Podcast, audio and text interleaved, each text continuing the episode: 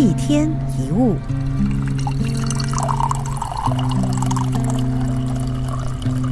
口直心快的正面解释就是不掩饰、不做作，但总是有些人展现所谓的直率，却走位了。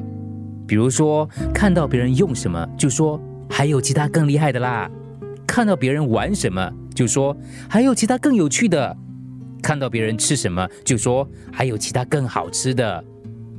以上听起来不像是直率，反而散发着浓浓的酸葡萄味。类似这样未经修饰直接表达，然后自以为高人一等的想法，根本就是一种不成熟的坏习惯。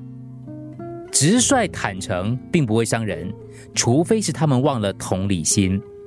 有些人说自己不做作，可是给人的感觉还是不识相多一点。有些人说自己坦率，但讲出来的话除了伤人还是伤人。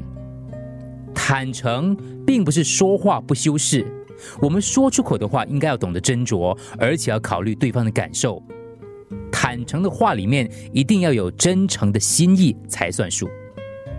有些人把直率曲解了，当他们过得不如意的时候，不是努力让自己过得更好，而是希望别人也一起过得不好，于是总喜欢对别人喜爱的事物或愿望泼冷水。这样的人生只会剩下无趣跟失望。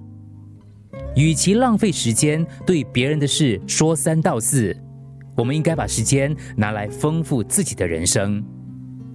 或许有些人会觉得自己是真心出于好意，想要对方改变，希望他可以更好。